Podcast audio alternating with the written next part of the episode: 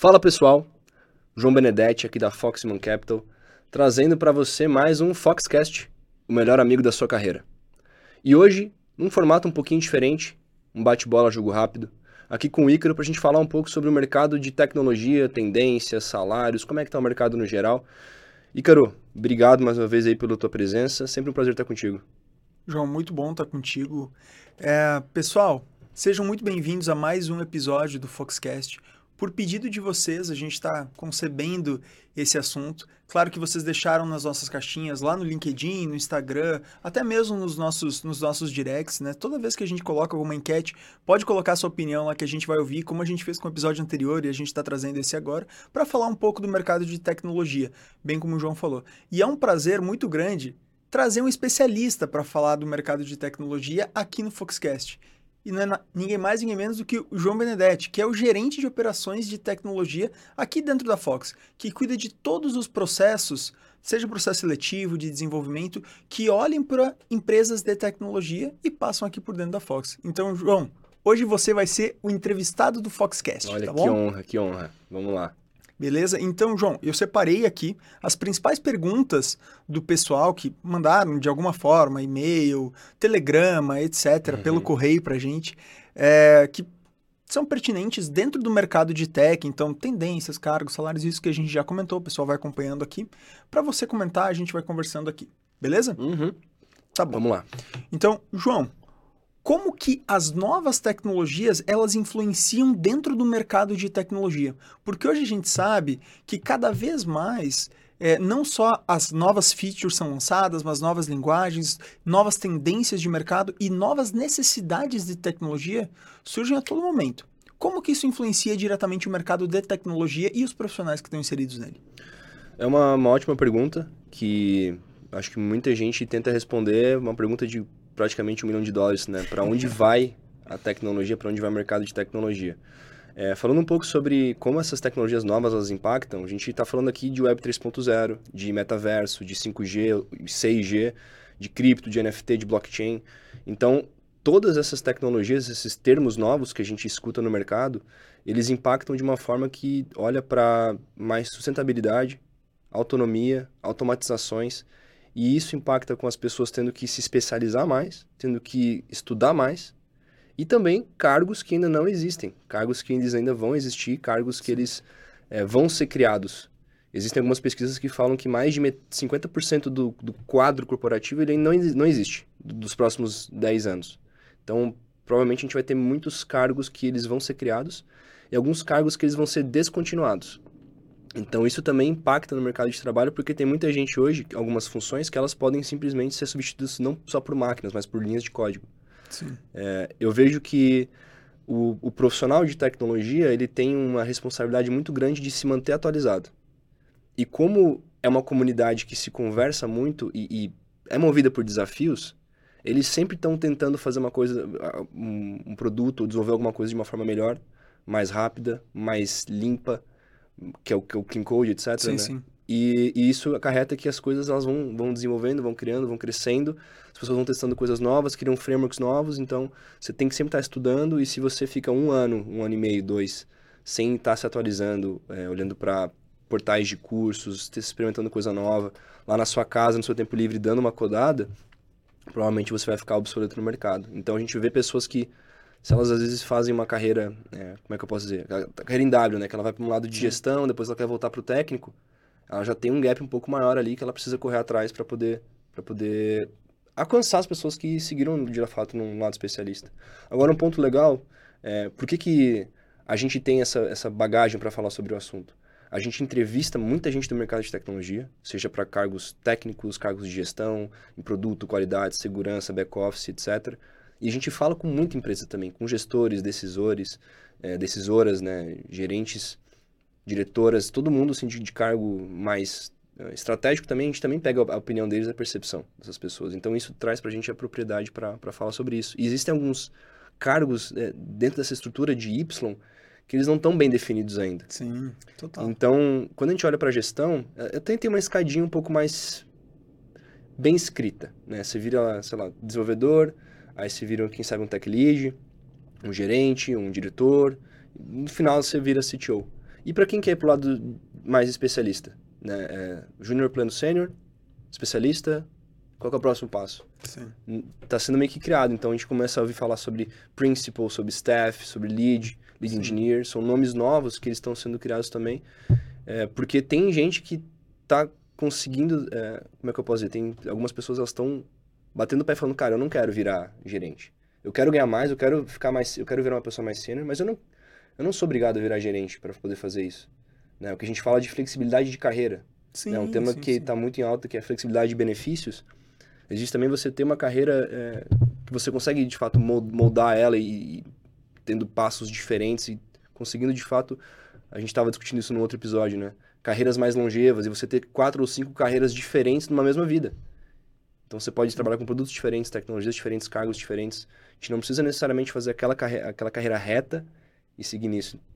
Então, respondendo a pergunta aqui de uma forma um pouco mais alongada, é, essas tecnologias novas, elas já estão alterando muito e eu acho que principalmente quando se estabilizar mais blockchain, cripto, NFT, 5G, Web 3.0 no geral, a gente vai, acho que sentir mais os impactos. É, e a gente consegue ver isso que você mencionou das carreiras que ainda não existem, que vão ocupar um cargo relevante dentro do, do ecossistema das empresas, isso não está relacionado apenas à tecnologia, né? Porque hoje a gente vê cada vez mais, por exemplo, posições de growth. Uhum. Há quanto tempo existe uma posição de growth?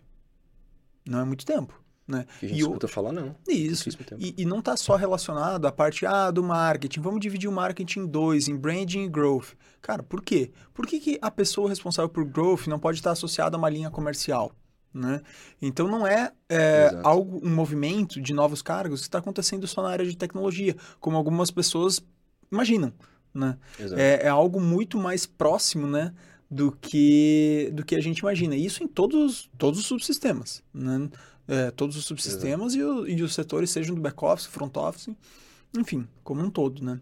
É, saiu uma pesquisa recente do, da, do The Business, que é uma newsletter muito boa, Sim. indico até a pessoal que gosta desse tema assinar e eles trouxeram ali uma comparação do, das posições, provavelmente, que seriam substituídas, a porcentagem que elas tinham de ser substituídas, e as que não tinham chance de ser substituída. E as principais que não tinham chance nenhuma de serem substituídas eram muito voltadas à saúde e educação. Então, um médico, ah, uma enfermeira, sim. essas não tem como você substituir por uma máquina. Já algumas outras mais operacionais, que a gente já imagina, né? Elas, sim, elas tinham uma possibilidade maior, mas me chamou a atenção que a chance de um médico ser substituído por uma máquina era de 0,01%. Sim. Então, a gente ainda não está sentindo tanto assim esses reflexos no nosso dia a dia. Isso a gente está falando mais do pessoal que está no mercado de TI. Acho que daqui a pouquinho, daqui a um, um ano, dois, três, a gente vai sentir bem mais esses reflexos de Web 3.0. É, mas isso, isso entra também no, no, no, problema de escala das empresas, né? Porque quando você tem uma empresa, e, enfim, seja a ideia maravilhosa ou nem tanto, e você tem o, o, o funding para isso, uhum. você vai ter que escalar, você vai ter que crescer de alguma forma.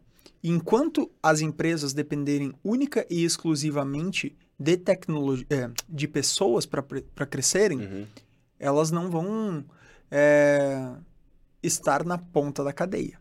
Né? Isso a gente vê hoje, falando do, do, do cinco, das cinco verticais de atendimento da Fox, as que estão na ponta da sua cadeia são as empresas que escalam através de tecnologia e não necessariamente com o emprego de mais pessoas, uhum. expandir um quadro. Não, é qualificar o teu quadro e crescer através de uma expansão de tecnologia. Então, entra na hiperautomatização, hiperautomatização que você mencionou e outros fatores, né? De não necessariamente inflar um quadro ou alguma coisa assim. Exatamente, cara.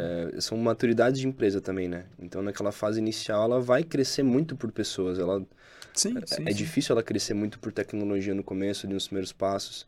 Então, por isso também que a gente até vê um, uma cadeia, um quadro que infla rápido, depois ele estabiliza e até ele começa a diminuir. É, né? atinge um platô. Exatamente. É. De quadro de pessoas. Exato. Boa. E seguindo aqui para a próxima pergunta, é, ela está muito mais relacionada não só ao processo de recrutamento desses novos profissionais, ou enfim, os profissionais que estão hoje, porque a gente sabe que isso tem uma influência muito grande da situação do mercado. E hoje a situação para o mercado de tecnologia é que está bem aquecida. Sim, né? totalmente. Seja para o setor de tecnologia ou empresas que não são do setor de tecnologia recrutando no setor de tecnologia. Né?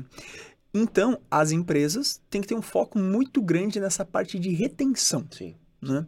Então, se a gente sabe que a retenção dos profissionais de tecnologia tem sido desafiadora para as empresas, né, por conta desse aquecimento que a gente mencionou, quais são os fatores que eles são mais valorizados para fortalecer a retenção desses talentos hoje em dia?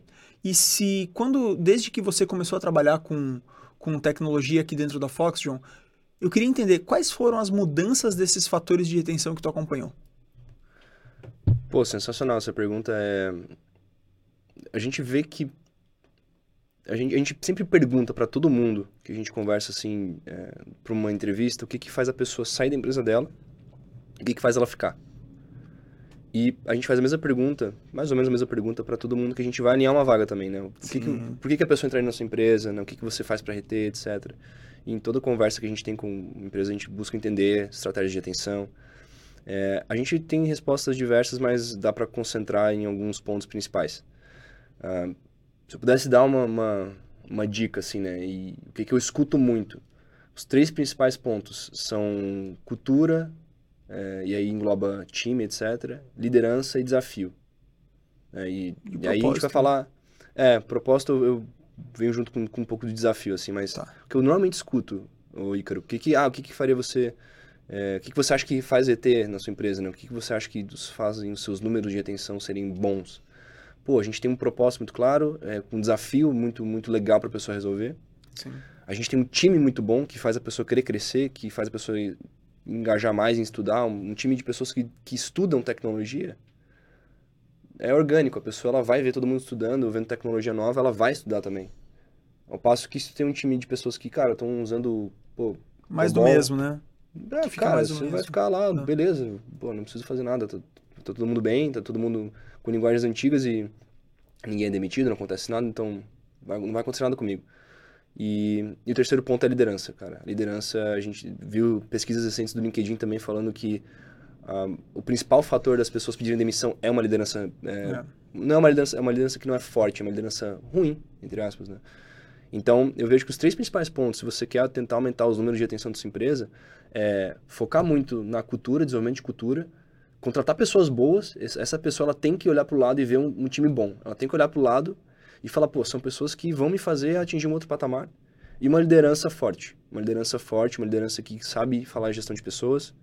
É, ser técnico vai ser um plus. Vai ser muito bom a pessoa ter uma Sim. profundidade técnica. Mas ela tem que saber trabalhar com pessoas.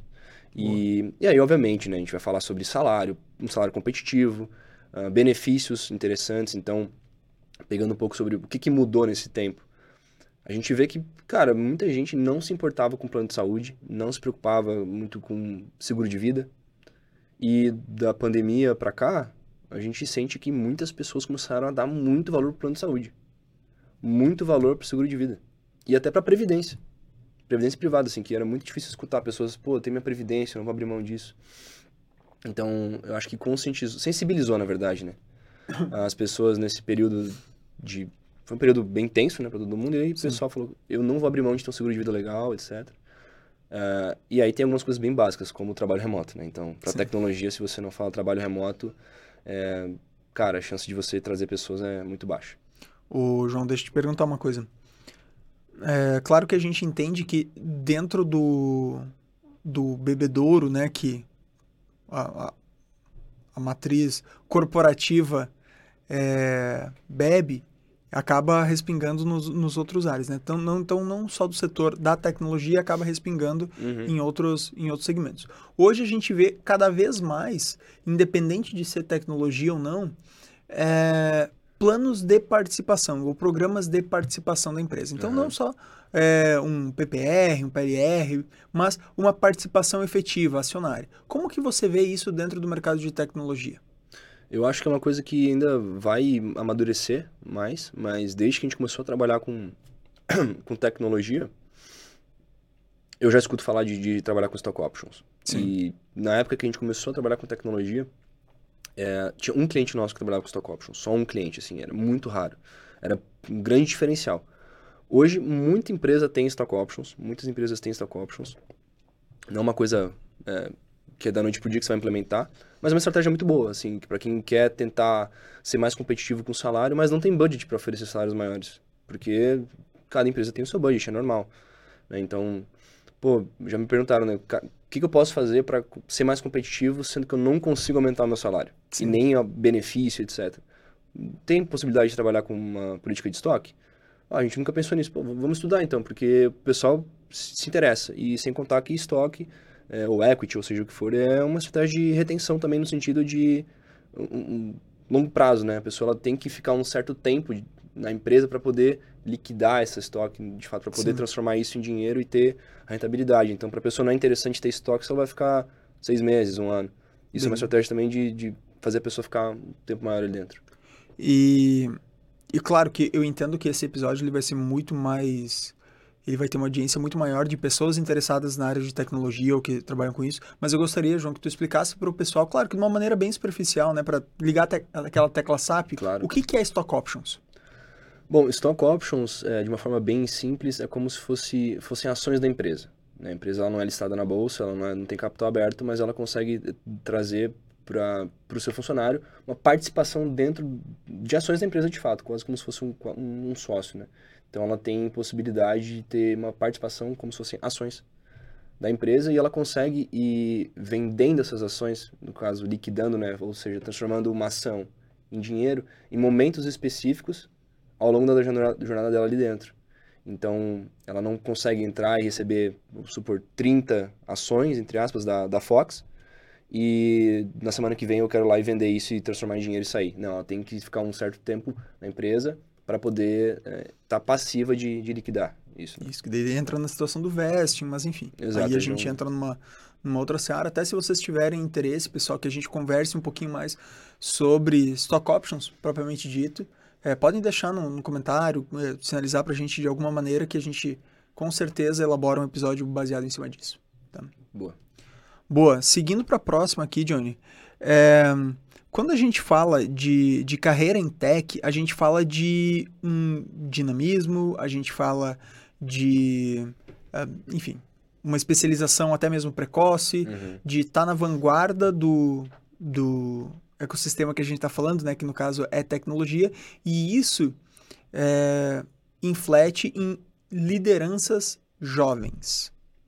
Como que você vê isso dentro do mercado e quais são os impactos né, dentro desse dentro desse ecossistema e se tu vê que isso é uma tendência né, na, na formação dessas lideranças? Como que tu entende, seja de um ponto de vista de é, mercado, como que tu sente isso como um headhunter, como que tu vê isso? Cada mercado tem suas peculiaridades, né? O mercado de tecnologia, de, das, das techs, que a gente chama, ele tem a peculiaridade que ele pulsa muito empreendedorismo, inovação. Sim. E, e o Brasil, eh, felizmente, felizmente, felizmente tem um, um povo muito criativo, né? Porque a gente tem muito problema.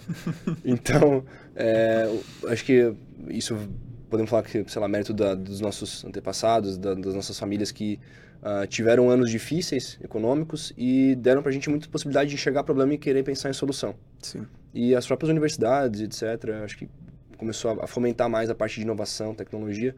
Mas a gente vê que as empresas, elas, muitos dos fundadores de empresas, eles são jovens. Né? Tem muita empresa hoje que o seu diretor, o seu presidente, a, a sua CEO, ela tem é, 35, no máximo 40 anos. São poucas empresas que são fundadas, né, startups que viram unicórnios, de fundadores que têm uh, menos, mais do que 50 anos. Muito raro. Né? Se a gente for pensar na forma lógica, a pessoa que ela é mais velha, ela tem mais experiência e por que não ela não seria uma não conseguiria ter uma ideia melhor, ou, por exemplo, conseguiria Sim. tocar uma empresa melhor do que uma pessoa mais jovem. É, acho que é questão cultural e é, é de geração. Então Sim. a gente tem uma geração mais jovem que ela é mais adepta a risco, que ela é mais adepta a experimentar e é mais adepta a inovar, a testar, a experimentar. Enquanto a nossa geração passada ela já era um pouco mais é, fechada, assim, mais tradicional. E isso gera então que a gente tenha lideranças jovens. Mas falando não só da, das lideranças no sentido de, de C-level, de diretoria, de presidência das empresas e fundadores, quando a gente traz um pouco mais para a parte de especialização e virar um, um, gestor, em tecnologia, a gente tem gestores muito jovens, assim, quando eu digo jovens, é uma faixa etária de perto de 30 anos. Ou né? menos. Ou menos. E, e, as pessoas, elas evoluem muito rápido. Então, quando a gente pega carreiras de, de, de desenvolvedores, por exemplo, é, vamos fazer um comparativo com o mercado agro. Sim. Né, um analista, ele vai ficar mais ou menos dois, três anos numa cadeira júnior, para daí virar pleno, mais Sim. uns dois, três anos, Para daí virar sênior mais uns dois, três anos, para daí, quem sabe, ele virar especialista ou algum Um cargo diferente, um, um gerente. assim. Sim. A gente está falando de pelo menos sete anos aqui em cadeira de analista. Sim. É, isso é impensável para a tecnologia. Não, não tem como. É impensável, né? Então, uma pessoa hoje que entra como desenvolvedor júnior, ele quer no ano que vem virar pleno. E se ele conseguir, ele quer virar sênior já. E, e é, e é mercado. É mercado. Não tem certo e errado. É, é o mercado, a gente não pode entrar nessa área de se tá certo, tá errado, é, os salários estão muito altos ou não. É como o mercado tá. Então, a gente tem hoje gente que é, pula de cadeiras muito rápido para virar sênior, então a pessoa já vê sênior em 3, 4 anos. E qual é o próximo passo dela? A gente discutiu agora que não tem esse próximo passo do especialista definido Sim. ainda. Então ela vai para gestão. E aí a gente começa a ver pessoas que viram líderes com 5 anos de carreira, 4 anos de carreira. É, Só que elas às vezes não tiveram uma liderança forte, ou elas foram muito rápido, não, foram, não tiveram um treinamento, não foram preparadas para ser liderança, porque elas. Vou pegar o caso de um desenvolvedor aqui novamente, né, que é a gente Sim. tem muito no mercado. Ela fala com código, ela fala com linha, ela tem às vezes skills de gestão de pessoas, mas as skills técnicas dela provavelmente se sobressaem às skills Comportamentais. soft, as é. skills soft, as skills comportamentais. Então, ela vai ter um gap ali que ela vai ter que correr atrás para virar uma boa gestora, etc, né? É, e aí é onde que a gente vê que as pessoas começam a sentir, pô, a pessoa virou líder com 4, 5 anos, ela não foi preparada para isso, porque às vezes a empresa está escalando muito rápido, tem, tem dinheiro, teve investimento, precisa botar gente, está crescendo, vamos promover quem? Vamos promover fulano que já está aqui dentro. Só que aí como é que fica a tua base? Como é que ficam as pessoas lideradas por ela? Sim. Não... E essa própria pessoa que está numa cadeira, às vezes, desamparada. Exatamente. né? Então, é, essas pessoas que estão, que são lideradas por ela, às vezes não vão enxergar ali uma liderança forte. E ponto que a gente falou que é um dos principais de atenção é uma liderança forte, que faz você, que te dá desafios, que você enxerga aquela pessoa e fala, cara, eu vou para onde ela for. Sim. E a gente vê muito isso, pessoas que saem de empresas e levam uma galera junto com ela porque realmente são bons líderes, são bons líderes. Então, eu vejo que a gente tem uma liderança muito jovem, é, que está se conscientiza- conscientizando mais para se desenvolver. As próprias empresas, eu sinto que elas realmente trazem uma dor hoje de que precisamos desenvolver nossas lideranças, de Tá. desenvolver soft skills, Entendi. entende? E quando tu fala hoje de desenvolvimento de lideranças, até fazendo uma, Um paralelo. um paralelo aqui, você conhece alguma empresa que trabalhe com desenvolvimento de lideranças, até mesmo para profissionais de tecnologia? Olha, quando eu penso em desenvolvimento de lideranças e tecnologia, a Fox Human Capital me vem à cabeça, é, porque a gente, de fato, tem um programa bem é, específico para desenvolvimento de lideranças no mercado de tecnologia, trazendo frameworks, dinâmicas, termos que eles são muito particulares do, do universo de TI, no mercado de startups, etc. Então, a gente já sempre teve um programa de desenvolvimento de líderes, Sim. mas a gente enxerga que a aplicabilidade dele no mercado de tecnologia, que é um mercado muito rápido, muito ágil, muito jovem, com termos diferentes, com, com grana, e do nada não tem mais grana, né? Então é uma coisa realmente diferente. E a gente adaptou nosso programa e, e trouxe uma abordagem muito mais focada realmente nessas pessoas que precisam desenvolver uma- um um soft skill, né? Que tem um técnico muito bom ali, que fala muito bem com tecnologia, com computador e máquina, e precisa realmente só dar esse próximo passo aqui de skills de gestão. É, eu acho que tem um ponto que, de alguma forma, a gente falou, mas não, não mencionou, principalmente quando a gente está falando do programa de desenvolvimento da Fox, que, na minha opinião, é o principal diferencial, é que a gente fala de chegar lá, Uhum. né? De desenvolver essa liderança para ela chegar lá. Dentro desse programa, que é praticamente um- uma mentoria, né, um programa customizável, eu sei que tem pessoas que auxiliam nesse processo, que vão entrar lá no dia a dia da empresa, que chegaram lá. Que foram C-level de multinacionais de tecnologia, que foram C-level de empresas de tecnologia em early stage, que foram é, executivos e passaram por, esse, por essa vivência. Então não vai ser alguma coisa que é da boca para fora. Né? Essa pessoa com certeza viveu isso. É. né? Então, E só pegando no gancho disso, né, da questão da soft skill, a gente ah, já fez posições que demandavam uma, uma skill de gestão, né? Vou pegar, por exemplo, um, um tech lead. Se me perguntassem, provavelmente, há um ano e meio atrás, dois anos, um tech lead, para mim, ia parecer muito uma pessoa que tem realmente uma skill técnica muito boa. Um cara que é muito técnico, que ele consegue apoiar tecnicamente qualquer pessoa. Ele conseguiria trazer um- uma solução, né? Pô, tá com problema? Chama, chama o tech lead. sim. É, mas assim, a tecnologia tem esse, esse, cenário que os escopos eles não são iguais para as empresas, né? Então, Você tem um PM numa empresa que faz um papel X e um PM numa outra empresa que faz um papel diferente. Esse tal do PM. Exatamente. É, então, uh, hoje, muitas das vagas de, de tech lead, gerente de desenvolvimento, o que as empresas mais pedem é o perfil que consegue tocar one-on-one, -on -one, que consegue fazer desenvolvimento de carreira, tocar PDI, feedback, etc. E também consegue ter profundidade técnica. E a principal dificuldade que o mercado encontra hoje é justamente essa pessoa que consegue performar Sim. nos dois lados. Muita gente consegue muito bem falar tecnicamente, é, consegue lá fazer code review e apoiar os times nas entregas e delivery, etc. Fala de produto, fala de negócio, que são coisas que também são muito procuradas hoje, pessoas que tenham skills de produto e negócios, mas falta normalmente o lado de pessoas, ou gerenciou times pequenos, é, foi pouco tempo, e, e aí a gente vai cada vez criando mais líderes uh, que não estão tão preparados para o mercado de hoje, né? Que é um mercado que, cara, as pessoas, elas é, têm um, um, emocional muito diferente do que Sim. a gente tinha antigamente. Necessidades diferentes, demandas diferentes. E aí as pessoas não estão ficando preparadas para isso. E isso entra até no, no, no ecossistema que as empresas de tecnologia hoje elas têm vivido, que é principalmente cheque a cheque. Né? Uhum. Então, dependendo do o, o, fluxo de caixa, basicamente é o tamanho do investimento que recebe até a empresa virar. E isso está diretamente relacionado à estrutura emocional que a liderança vai dar para essa pressão que as pessoas que estão na empresa vão receber de, porra, precisamos fazer virar isso até acabar esse investimento. Uhum. Né? E hoje, até linkando com a próxima pergunta aqui, é, a gente vê, eu, eu, digo hoje, né, 2022, que teve uma diminuição dos investimentos de grandes fundos em empresas de tecnologia aqui no Brasil. Claro, essa diminuição é quando a gente utiliza o, o, o balizador do ano passado. Uhum. Né? Em relação ao ano passado, o número de investimentos e até mesmo o, o valor do cheque diminuiu. É... Como que você vê isso refletindo no salário e na carreira dos profissionais de tecnologia? É, só dando números, no caso, né? Sim. A, a gente está falando aqui em 2022, então... Isso, sorry. É, em 2021, a gente teve recordes de investimento no Brasil. E no primeiro trimestre de 2022, a gente teve novamente recordes. Uhum. Né? E se a gente pega o ano de 2022, parece que foram dois, três anos diferentes, assim. Parece que a gente viu três anos em um.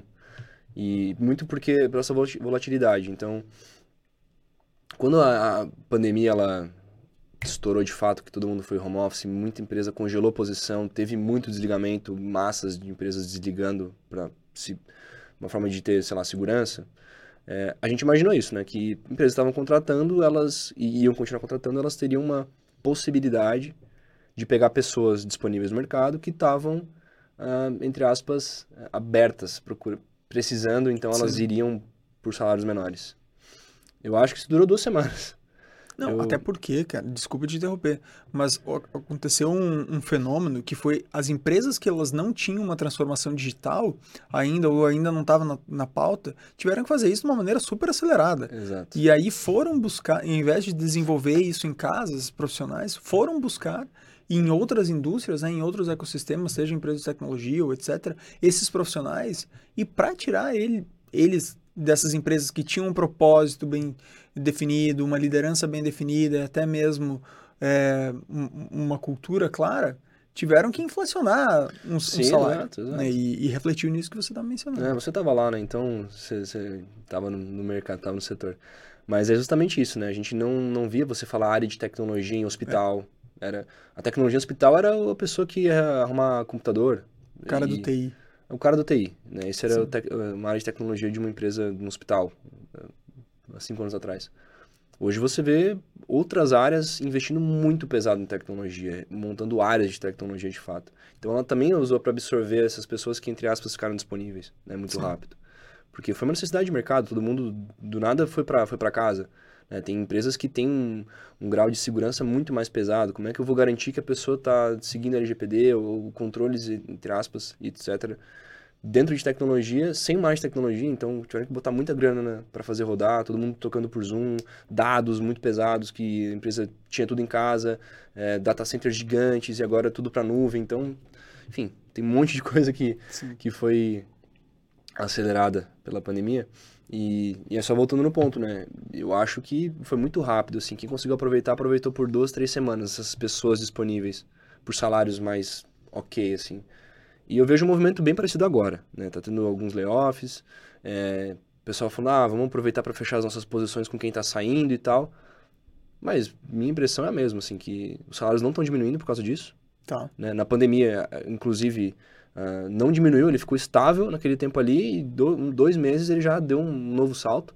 Então, se a gente pega salários do ano passado para cá, tem posições que elas valorizaram 40% no mercado, 50% né, posições de dados, posições de, de iOS, Android principalmente, essas tiveram um aumento muito grande, porque é, dados, todo mundo em casa, todo mundo mais conectado, então gera Sim. mais dados, etc. E aplicativo, né, Android e iOS, porque todo mundo começou a usar mais o telefone, porque fica mais em casa, fica mais remoto, fica mais home office, faz é, entrevista, faz vídeo call pelo celular.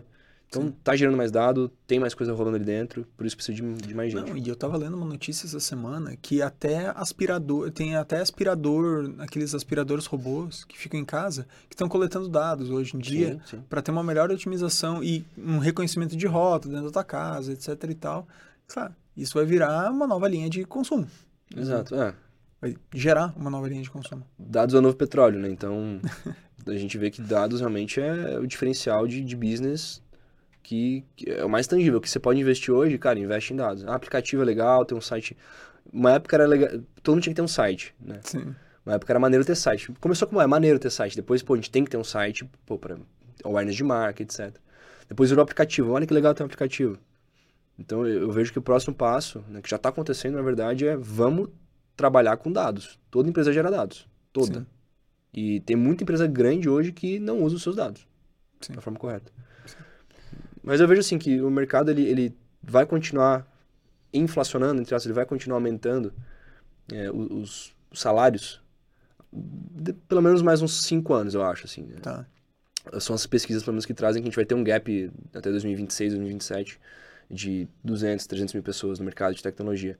Isso ocorre por alguns motivos, né? A gente forma poucas pessoas Sim. no Brasil hoje em tecnologia e tem um monte de player vindo aí para tentar corrigir isso, né? Empresas de, de, educação para tecnologia, então, que não são universidades nem faculdades, mas empresas que formam pessoas bem direcionadas já. Sim. É, um outro fator é que a gente tem uma sede muito grande no mercado de fora. Então, eles pegam uma camada de pessoas que falam inglês, é, pagando salários em dólar, em euro e etc., que é muito Sim. difícil de competir. A gente tem um cenário econômico brasileiro complicado, com uma moeda desvalorizada, tem copo, tem eleição, né? Então, o segundo semestre eu vejo que é, não vai mudar, inclusive vai piorar um pouco. Acho que a questão do salário vai ficar continuar escasso. Sim. E você, você trouxe, o João, é, um ponto bem relevante que, olha, se não foi a primeira, foi a segunda pergunta que a gente mais recebeu em relação a esse episódio de tecnologia, que foi o abordagem do exterior. Né? Uhum. Então a uhum. gente está falando do Canadá, Estados Unidos, Europa como um todo, né, que são os principais empregadores de profissionais de tecnologia aqui do Brasil. E a gente encontra cada vez mais empresas estrangeiras contratando aqui no Brasil, ou empresas brasileiras terceirizando para jobs lá fora. Uhum. Né?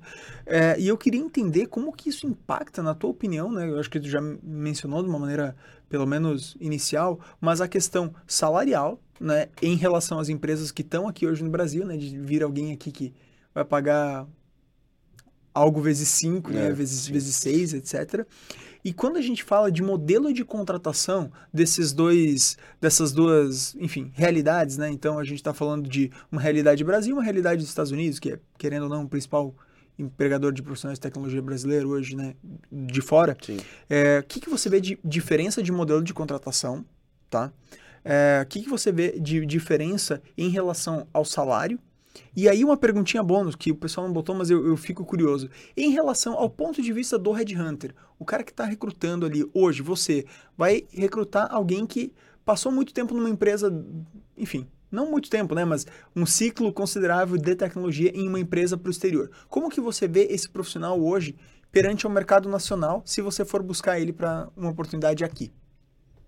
São muitas perguntas. Eu tá, vou tentar ir por partes. Uhum. Mas sobre a questão da, das pessoas do Brasil estarem para fora é, e, e, as diferenças do modelo, né? Acho que até fazendo um gancho com a pergunta anterior de, de o que, que o pessoal está valorizando e tal. Sim. Muita gente queria CPJ Muita gente queria muito CPJ, tava fugindo do CLT e hoje tem, acho que um 50, 50-50, assim. Metade das pessoas buscam mais CLT e outras metade mais PJ. Mas pelo, pela crescente que estava tendo de pessoas procurando CLT, provavelmente esse número já teria passado, assim. A pandemia veio realmente para as pessoas olharem mais para plano de saúde e coisas do tipo, que são benefícios do CLT. Sim. Além de mais segurança, né? Se a pessoa for demitida de algum problema, algum BO, ela vai ter alguma segurança da empresa, que, sei lá, vai pagar algum, alguma demissão, coisa do tipo. É, mas quando a gente fala do mercado de fora, realmente é modelo contractor, né? O que a gente chama de PJ, né? Então, todo mundo que trabalha para fora, se, se você não quer ser PJ, é, provavelmente não vai ter muita oportunidade. E o que, que acontece lá, né? Eles trabalham com salário por ano, normalmente, então lá é o salário do ano, né? O per year que eles chamam, não é muito fixo. E eles não têm benefícios também, eles têm alguns benefícios, mas não aquele pacotão gigante que a gente vê aqui no Brasil. É, obviamente tem empresas que têm pacotes bons, maiores até, mas no geral tem o Healthcare Insurance, alguma coisa para pagar plano de saúde, férias de 15, 18, 20 dias que eles dão, e dependendo da empresa, claro, estoque, né? Então, padrão assim, que você vai encontrar de mercado de, de pacote é mais ou menos esse. Volta nas perguntas, por favor, aqui. A última é como que você vê esse profissional que ficou empregado em empresa estrangeira hoje perante o mercado nacional? Se você vai recrutar ele, você entende que tem um gap de alguma das partes? Como que esse profissional se recoloca dentro do mercado brasileiro hoje, mesmo estando no Brasil, mas tendo trabalhado fora? É, ele vai primeiro ter que entender que os salários são bem diferentes, né? Então, se ele quer trabalhar no Brasil, com pessoas do Brasil recebendo em real, provavelmente ele vai ter um downgrade salarial. Tá. Então, se ele, ficar com uma expectativa de receber o que ele recebia em dólar, ele vai se frustrar, provavelmente não vai trabalhar. Sim. Né? Então, são realidades muito diferentes. Hoje tem muita gente que procura trabalhar para fora, né? Tem gente que... Sim. A gente pergunta, ah, o que, que faria você mudar de empresa? Trabalhar para fora. É o que Sim. faria mudar de empresa. É, mais uma vez, é como o mercado está se posicionando. E, e para isso a pessoa tem que falar inglês, né? A gente já, inclusive, fez um episódio sobre carreira fora do Brasil, então, é, quem tiver curiosidade de como facilitar esse processo, a gente vai botar o link na descrição. Mas, pegando a pessoa que vai voltar para cá, ela provavelmente é, teve que evoluir muito na parte técnica, então acho que ela vai vir com uma bagagem técnica muito legal. Um time que vai poder aproveitar muito dela, vai poder absorver muita coisa nova dela. É, e falando sobre qualidade de, de código e qualidade técnica, eu vejo que o Brasil tem ótimos profissionais. Sim. Então não fica atrás de outras empresas. Assim, a pessoa não vai vir. É, como é que eu posso dizer? O Brasil não vai ficar atrás, não vai chegar aqui com pessoas trabalhando com coisas totalmente antigas e disparelhas do universo, do mundo, assim, coisas que são tendências mundiais. Sim. A pessoa vai voltar com o Brasil tocando tecnologias e trabalhando com coisas que são realmente atuais. O Brasil é um, um país que é, mundialmente é conhecido por bons profissionais. Por isso que o pessoal vem para cá, por isso que o pessoal busca pessoas no Brasil, porque é uma mão de obra, entre essas, barata, né? A moeda está desvalorizada. Uh, fuso horário, né? O fuso horário é, é bom, exato, né? dos Estados Unidos para cá. A média é... do inglês eu ouvi dizer que é boa em relação Exato, ao sotaque, né? A parte técnica é boa, o, pessoal, o Brasil tem bons, bons programadores pessoal de tecnologia. E o inglês daqui é, se a gente comparar com o inglês de outros países, não tem tanto sotaque. É, é o inglês, um dos ingleses mais próximo do, do norte-americano que tem, né? Então... E, e eu acho que até mesmo a cultura, né? Porque por ser uma cultura é, ocidental, né? Porque hoje a gente vê muito base de terceirização em países como a Índia, uhum. né? É, já tem a barreira do fuso horário, né? E é uma Sim. dinâmica de trabalho diferente. É, hoje, claro que a gente não pode falar que os Estados Unidos e Brasil são, são iguais, porque não são. Sim. Mas uma base, vamos falar assim, a espinha dorsal é parecida. Né? Então, sim, sim, tem uma dificuldade de adaptação menor. Hum. Exato, a gente vê que o pessoal costuma se dar, dar bem. Claro que o pessoal lá é um pouco mais straight to the point, né? Sim. Um pouco mais sem... Business as usual. Exatamente. Mas o pessoal aprende rápido, pega rápido. Então, eu vi pouquíssimos casos de pessoas que começaram a trabalhar para fora e voltaram para o mercado brasileiro. Sim. Normalmente o pessoal começa e fica lá, né? Naquele círculo de empresas de fora e tal. Então, depois que sai, é difícil a pessoa voltar. Boa. É, cara, última pergunta aqui que, que eu separei do pessoal para você, tá? É, eu não sei se você sabe, mas a gente tem uma base muito espalhada dos ouvintes do Foxcast. Então tem naturalmente a nossa base que fica lá em Florianópolis, né, por conta, enfim, da gente de ter uma operação por lá, etc. Tem a base de São Paulo, tem a base do Rio de Janeiro e tem uma base de tecnologia no Nordeste, que acompanha bastante os episódios do Foxcast, e mandaram uma pergunta aqui que é como o fator regionalidade é, afeta a questão salarial dos profissionais de tecnologia hoje no Brasil? Por exemplo, João, Sim. eu tô em Florianópolis e eu quero. ou, melhor, eu tô em Florianópolis e eu quero contratar alguém. É, mas eu abri pro Red Hunter, eu abri pro, pro João, pro time lá do, de tech e contratar. Ah, podem contratar no Brasil inteiro. Como que a questão regionalidade vai afetar o salário desse profissional que eu tô Legal. querendo contratar? É, uma época afetava bastante, né? Uma época a gente tinha o eixo Rio-São Paulo com salários bem maiores que o restante do mercado. Como todo mundo foi para casa trabalhar remoto, né? O mercado ele foi se adaptando também. Então, se antes você, hum, sei lá, estava em uma cidade do interior de Santa Catarina Sim. e trabalhava com range salarial X, todo mundo presencial, etc. Do nada você foi para casa e viu todo mundo da tua empresa indo pro Nubank para receber 3, 4x.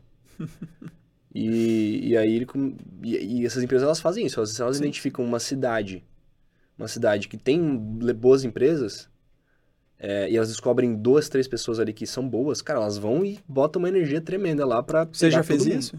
Não, de forma alguma. De- nunca fiz, de verdade. Mas a gente sabe de empresas que têm essa estratégia. Ó, a gente pegou uma pessoa lá, a gente viu que tem uma universidade lá que é boa, a gente viu que tem uma empresa lá que forma bons profissionais, a gente vai lá e, pô, devora a pessoa, o pessoal que tá lá. De fato, pega uma massa, assim, e cria Sim. parceria, óbvio, com faculdade e tal, né? Mas é, o mercado, ele se equilibrou muito a nível salários São Paulo e Rio. Sim. Principalmente São Paulo, né? Então, hoje você, para ser de fato extremamente competitivo, se você quer ser competitivo assim no top top compete, você vai ter que estar com salários bem próximos dos salários de São Paulo. Entendi. É, hoje, a fato, a regi- regionalização assim ele cai um pouco por, por terra. E até para terminar aqui, João, a gente falou bastante de salário, a gente falou bastante de, enfim, remuneração como um todo. E a gente ficou meio sem base, né? Ou não? É, se o pessoal que está nos escutando quiser saber um pouquinho mais sobre o salário, salário deles, o salário que eles estão em relação ao mercado, ou até mesmo da posição que eles estão almejando, como que eles podem fazer? Bom, é, você pode baixar o nosso guia salarial da Foxtech no nosso site, foxmancapital.com. E, além disso, é, logo mais, a gente vai ter a nossa versão 2022 também, com todos os dados de salário, ah, por, por categoria, por, por posição, em tecnologia, no universo de tecnologia. Eu ouvi dizer que em Tendências. 2022 tem, tanto, tem back-office também, né? Tem back-office também, a gente vai falar um pouco sobre É. é, tudo que fala sobre o universo de tecnologia, startups, etc. A gente fala bastante sobre tendências do mercado, principais benefícios, quais foram as áreas é, mais requisitadas no mercado, né? Eu comentei um pouco aqui de dados, segurança, é, aplicativo, mas a gente vai trazer lá, a gente traz lá bem mais detalhado quais foram as áreas que mais cresceram, as cadeiras que mais valorizaram e uma, uma base muito fiel ao que o mercado de fato está praticando, Ah, tanto no modelo CLT quanto PJ. Então, se você tem Boa. dúvida do seu salário, ou você está montando a tua pesquisa de cargos e salários interna, plano de cargos e salários, a nossa base é uma base muito boa para você usar como comparação, comparado com o que a gente vê de mercado, assim. Legal. João, então eu vou falar aqui para o pessoal que está nos escutando agora. Se tiver alguma dúvida em relação ao salário deles, podem te chamar no LinkedIn. Podem chamar o pessoal da Fox também no LinkedIn, que vão ajudar em relação ao guia salarial, entrega para encaminhar. Se não conseguir encontrar na internet, pode entrar em contato com a gente ali mesmo na Fox Human Capital, no LinkedIn, no Instagram, que é Fox Human Capital BR. E aí a gente ajuda nessa questão de salário. Pode ser? Combinado. Fechado. É isso? É isso, João. Foi um prazer te receber aqui do outro lado da mesa. Hoje foi um É. episódio um pouco diferente, né, em que você foi entrevistado aqui do, do Foxcast, mas você gostou? Gostei, gostei. Eu acho que eu performo melhor do outro lado aqui, né? Com, contigo do meu lado. Mas foi legal. Daqui a pouco vai ser a tua vez, né? Participar sabe? aqui, ao contrário. Mas, pô, muito legal. E é isso aí, né? Então, vamos lá. Ícaro, obrigado aí. Pessoal, sigam a Fox nas redes sociais. Sigam a Fox Human Capital BR no Instagram, a Fox Human Capital e o Foxcast no Spotify. Sigam a Fox Human Capital no YouTube e no LinkedIn. Sigam o Ícaro Carbonaro no LinkedIn, eu, João Henrique Benedetti também, para ficar por dentro de todas as partes eh, e atualizações do mercado de agro com o Ícaro, mercado de equipamento de seleção em agro, mercado de tecnologia aqui comigo. E espalhe por aí que você escuta o Foxcast, o melhor amigo da sua carreira. Até a próxima.